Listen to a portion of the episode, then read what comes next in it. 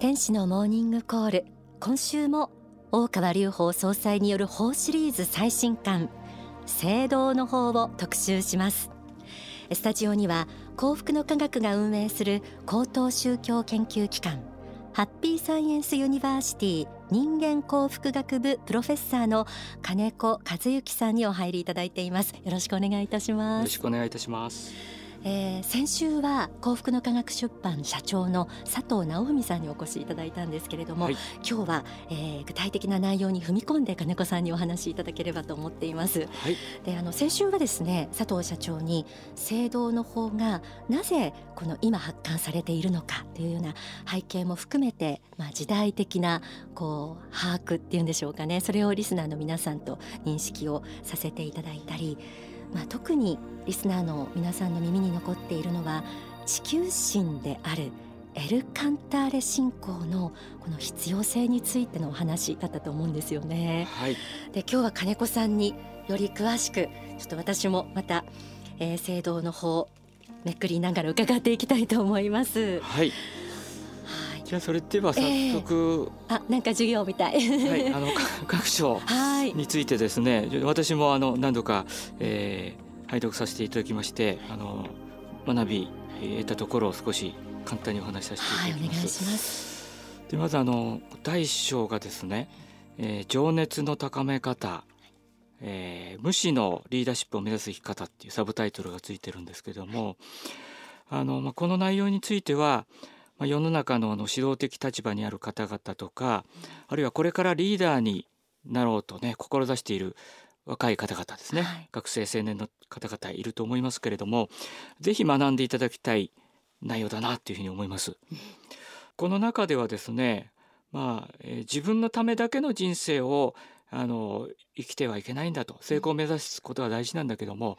えー、自分のためだけではいけないと。一定のラインを超えたらお返しの人生あるいは人様のための人生になっていくことが大事で、またの人の、えー、成功への道をお手伝いしてあげることの大切さっていうのがこれは説かれているんですね。そこがですねやっぱりあの宗教的な考え方を持っているこの教えの特徴だと思うんですけども、非常にあのキャッチーな言葉としてですね、はい、まあそれをですね、まあ、自我のリーダーシップから無視のリーダーシップへっていうことを言ってるんですね。無視指針をなくした無視。そうですね、えー、ある意味ではこの無視の生き方へのこの情熱を高めていくと求めていくっていうことの大切さが、まあ、第一章で説かれていると思うんですね。はい、でもこれはすごくあの最近のですね例えばニュースなんかを見ておりますと、まあ、連日ですねあの企業のねトップの方の不正についての報道がなされております。えー、でそれについては真偽っていうのは何ともわからないんですけれども、ただそれをその報道を見ていると感じるものとしては人の上に立つものあるいはリーダーっていうのは公明正大であってほしいんだと、正直であってほしいんだと。清廉潔白であってほしいんだっていうこの人徳のようなものをやっぱり多くの人が求めていて、そういうコンセンサスがあるのかなっていうことをすごく感じさせていただきました。その意味ではだからこの大章っていうのは、今ぴったりみんな学びたい。そうかもしれない、うん、非常にタイムリーな内容なのかなと思います。これが第一章ですね。で第二章なんですけども、ね、これがあの自己犠牲の精神という。自己犠牲の精神、えー、はい、すごく宗教的なテーマだと思いますが、まあ、ある意味ではこの無視のリーダーシップの先にあるリーダーシップ？あるいはリーダーの精神が自己犠牲の精神ということなのかなと思うんです。このサブタイトルにも世のため人のために尽くす生き方ってありますね。はい、これはもう指導者のあの本当に本質部分だと思いますけども、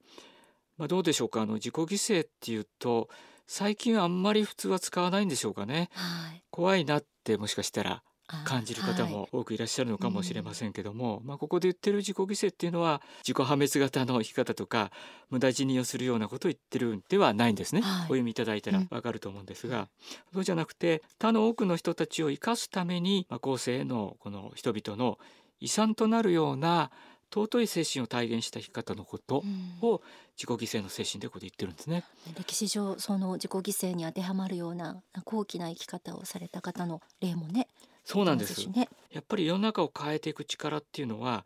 人間一人一人が持っているこの精神性の高さを発揮していくことにあるんだなっていうのが、まあ、この本書を読むとよくお分かりいただけるんじゃないかなと。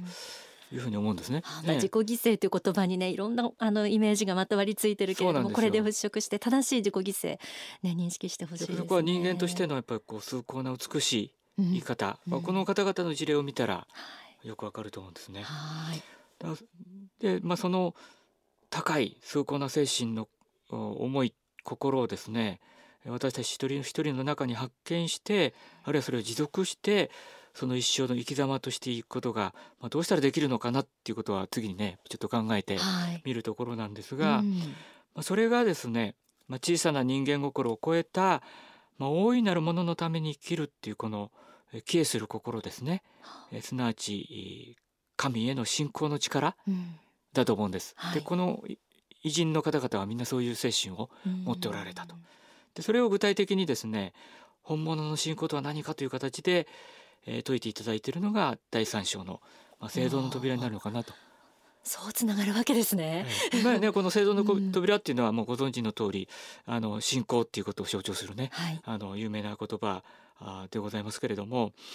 あのまあ、海外なんかはキリスト教会に聖堂の扉とかありますから、はい、イメージがついて尊いものだなっていう意識を持っておられると思いますが、まあ、日本の方々はねあまり宗教的なものに最近はすごく関心が遠いので、うん、ピンとこない方もいらっしゃるかもしれません。うん、あのこれつい最近の話なんですが、はい、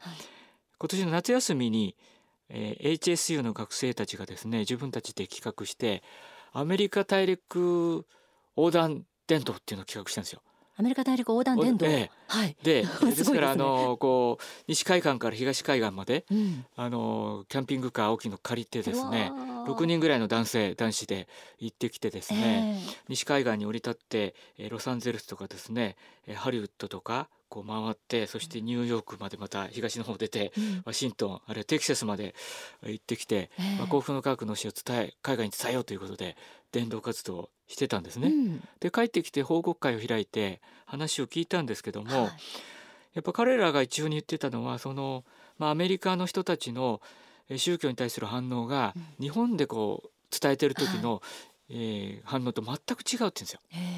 ー最近話題になりました映画宇宙の方のチラシとか、はい、ポスターなんかを、えー、伝道しながら置いてきたり渡したりしてたんですけども喜んでそのお土産屋さんとか、記念館とかね、受け取っておいてくれたりとかあとあのこういうさまざまな経典がありますんで英訳されたものを、はい、あの説明しながら、えー、するとあこれぜひ読みたいと、あるいはそこまでいかなくてもいいことやってるねと。ぜひ頑張ってねっていうふうにみんな声をかけてくれるんだと。でも日本でこれ同じことを頑張ってるんだけども大体普通あの遠巻きに見るか無関心ですっと過ぎていっちゃうか。もしかしたら世界の標準っていうのはこういうアメリカの皆さんの宗教に対するこの態度なんじゃないかと。だ自信持って帰ってきたっていうんですよね。だ全然やっぱ改めて違うんだなっていうふうに思いました。なるほど。えー、信仰感のところですね。そうなんですよね。だその大切さがここでは説かれているんですけども、まあ生存の扉っていうのは、はい、えー、ある意味でこの、えー、俗の世界ですね。一般の人たちの、はい、えー、日常生活が営んでいる俗の世界と、はい尊いその、ね、宗教生活を中心とした聖なる世界、うん、まあ、これを分けているものの、まあ、象徴ではあると思うんですが、まあ、その向こうに聖堂の扉の向こうに広がっているのが、まあ、聖なる空間で、なぜかというとそこはやっぱり神々が降りてくる天上界とつながっている聖域になっていると、まあ、こういうことなんですよね、うん、まあ、そうした中ではいろんな神様がね信仰されています、ただここではその理解をもう一歩進めてそのさまざまな神々への信仰を超えて最終的には天上界の最高神につながっていかなくてはいけないんだっていうこの信仰の最終形態まではっきり説かれているところが、まあ、すごく重要なのかなと。大事だなと思いますね。でさらにあの第4章ですけども、はい。まあ、これがですねこれはすごいですよね、宇宙時代の幕開けです、はい。えー、7月4日に行われたご生誕祭の、はい、リスナーの方もいらっしゃった方があるかもしれません。その時のご法は？ご法はです、うん、この中にはその地球のその宗教の教えを超えて地球に来ている、まあ、宇宙人の、話ですね。その実態というのは説かれておりましてまあ、それが宇宙時代の幕開けっていう教えの特徴だと思いますね。はい、で最後第5章なんですが、はい、まあ、これ最終章ですね、まあ、重要です。あなたを突き動かす神の愛のエネルギーとこう書いてありますけども、私たち人間っていうのは一体何者であるのかっていうこの人類のこの長年の歴史の中で宗教とか思想とか哲学で何千年も問い続けられて答えが出てきてなかったテーマですね。これに対しての答えがはっきりと出てるいるっていうのがこの第5章の内容だと思うんですよ。人間の本質は何かと。まあ幸福の科学の経典を読んでいただいている方はお分かりの方多いと思いますが肉体ではありませんよとこれを脱ぎ捨てたあ魂霊ってあってこれが永遠の生命を持ってるんですという霊的人生観を繰り返しあの私たちは学んでおりますけれどもその霊の正体っていうのは一体何かということが説かれてるんね、うん、それが何かというと実は愛なんだと。愛のエネルギーなんだと神の、はい、それが人間の本質なんだというふうにこれが説かれている。だから私たちの心の中にその神の愛が宿っているということなんですね。でそれを広げる力っていうお話なんですよで広げる力というのは一体何かというとその愛に目覚めて愛を伝えられる人が一人でも多く出ていくことそれが大切なこと求められているんだと、まあ、いうお話なんですね。はい、でこういうねお言葉がこの章にはあるんですよね。はい、その人が何者であるかはその人の生まれによってではなく行為によって判断される。これシャクソンの言葉でも、えー、あるんですけれども、はい、生まれとか家庭環境とかこの世の地位とか学歴とかそういうの一切関係なくて、うん、この神のミッションに応える愛の実践をされる人が尊い無名無名の菩薩であり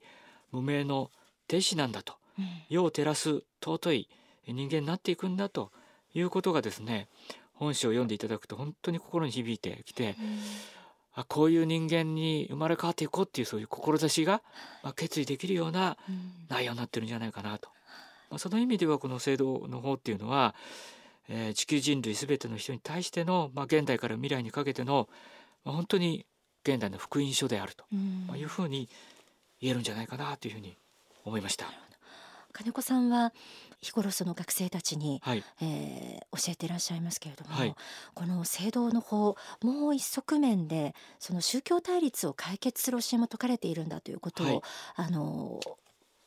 認識されているそうですけどそのあたりも伺えますでしょうか、これはあの本書のサブタイトルにこうあります。人類のルーツに目覚め愛に生きるっていうのと関係が、うん。はい、ある内容かなと思いますが、はい、まあ、この人類のルーツに目覚めることそのものがですねあの世界的な課題あるいは歴史的な課題であるこの宗教による紛争、対立、まあ、これを克服する最大の鍵なのかなと。特に第4章があのそれに関係してくると思うんですけども。宇宙時代の幕開け、えー、はい。で幸福の科学っていうのはすごく寛容な宗教であって、えー、天上界の、えー、方に心の針が向いている宗教は全て認めていると思います。ただその宗教には違いがあるということもはっきり言ってます。でなぜ違いが生まれるのかそれがわからないので自分と違っているものは悪魔だというふうにして対立したり排撃し合ったりして悲劇が繰り返されているんですけども、でルーツはどこにあるかというと地球でとどまっていないということなんですね。さらにその宇宙から実は地球人類っていうのが来ている、えー、そういう人類がたくさんいるんだと。だから地球の中の歴史だけでは理由がわからないんですね。つまり宇宙の方まで遡らないと、なんでこんな違いが出ているのかってわからないんです。でそれが唯一明かされているのが幸福の科学の教えだと思うし、この第4章だと思うんですね。ええ、それが理解できたらあこれで違ってるんだと間違ってるんじゃないんだとお互いにというふうになったら理解し合えて理解し合えたならば愛し合うことができるんですよね。そしてやっぱり地球人類として一つに 目覚めてまとまっていくことができるんだということだと思います。はい、ありがとうございます。今日はハッピーサイエンスユニバーシティ人間幸福学部プロフェッサーの金子和幸さんにお越しいただいて、聖堂の方の、えー、解説をいただいています。ではここで大川隆法総裁の説法をお聞きくださいまあ言いたいことはまあいろいろ、まあ、力を尽くして狭き門であるところの制度の扉を押し開けて入れと勇気を持って、えー、決断して、えー、信仰の道に入りなさいと。で一旦その制度の扉の中に入ったらその信仰を守るということをやっぱり固く念じなければいけないんだと。まあ、世界にいろんなゴッズはいたり日本にもさまざまな仏様や神様といわれるものが数多くいるかもしれません。それは高級心霊がまあ神までの間の間にちょっといるいろいろと役割を持って存在しているということでそれぞれのまあ周波性とか特色を持った信仰があることはまあこれは時代的にはあり得ることだということでは受け入れてはいるけれども、えー、最終形態としては、えー、その雲の上に突き出た太陽のようなですね、えー、そういう信仰を持たなければいけないというふうに思っています。だからこの地上に生きとし生けるもの全てを育み愛して導こうとしているそういうゴッドへの信仰を持たねばならないというふうに思っております。まあ、そういう意味で幸福の科学における信仰というのは、思考心であるところのエル・カンターレ、えー、ただ一人であるしまだ30年、えー、余りの歴史しか持ってはおりませんがその30年余りの歴史の中で地球全体を包み込む教えを立てようとしているんだとだから、えー、信じたらついてきてください。だから聖堂の扉で信仰を守り続けてどうか一生を貫くものに、えー、なってほしいと思います。お聞きいただいた説法は書籍聖堂の方に収められています。え今日はハッピーサイエンスユニバーシティから金子和幸さんにお越しいただいていますがここでせっかくですのでハッピーサイエンスユニバーシティ情報をいただきたいなと思います。はいありがとうございます。で少しあの、まあ、HSU っては何なのかということもお伝えしないといけませんので、ね、はい、はい、あのまあ、2015年に開学されたあ、まあ、大川隆法総裁が創立者で、えー、あられて設立した、えーまあ、日本えー、初の本格私学とも言われておりますが高等宗教研究機関で、えー、ございます。えー、幸福の探求と新聞面の創造っていうことをですねあの基本理念として、えー、未来文明の源流となって、えー、世界を照らしていくっていう大きな志を持って学問に臨んでいるあの学校でも、えー、ございます。でここはあの人間幸福学部と経営成功学部未来産業学部未来創造学部って実は4学部、えー、あるんですけども、はい、もうそれぞれで今年あの2018年で4年生全部揃ったんですね。はい、で1,000人を超える学生がおりまして、えー、具体的に学生がさまざまな活躍をされ始めてます。はい、で例えばあの人間幸福学部であれば英語教育を結構力入れてるんですよ。はい、あ分かりやすい例で言うと TOEIC なんかもですね、はい、平均点を一般大学では514点なんですが HCU だと590点、うんなんですね。平均で。平均で。うん、でこれすごくあのすごいなと思ってますしあの経営成功学部なんかはですね現役で3年生なんですが公認会計士の試験合格受かったりですね。うわすごい。あとあの未来産業学部なんかではここにあるように海外で学生が学会発表してるんですね、はい、国際宇宙会議ってこうあるんですが、はい、ドイツでですねこの間行われまして英語で発表。しかも英語で。そうなんですすごい研究成果あとあの未来創造学部は政治ジャーナリズムと芸能コースになるんですけれども、まあ、特に芸能分野なんかでは学生がもう映画にね出て活躍したり。で、まあ、あの今年卒業生がたくさんあ来年出ますけれども、就職活動もおかげさまでほとんどもう98 78%も内定決まってまして、うん、それは一般企業も国家公務員も何人か出てるんですけどもそれも大卒扱いで認めていただいておりますので、はい、そういう意味では信用していただいているのかなというふうに思います。はい、はい、ハッピーサイエンスユニバーシティのこの情報それから今お聞きになって入試の情報をもっと知りたいという方はどこにアクセスしたりすればよろしいでしょうか？はい、あのー HSU でググっていただくと一番上に多分 わかりやすいです、ね、出ますがぜひですね、えー、幸福の科学の思想あるいは HS に興味を持った方は受験にチャレンジしていただきたいなと思います。はい HSU は検索される方はアルファベット大文字でお願いします。はい、えー、今日はハッピーサイエンスユニバーシティ人間幸福学部プロフェッサーの金子和幸さんにお話を伺ってきました。ありがとうございました。ありがとうございました。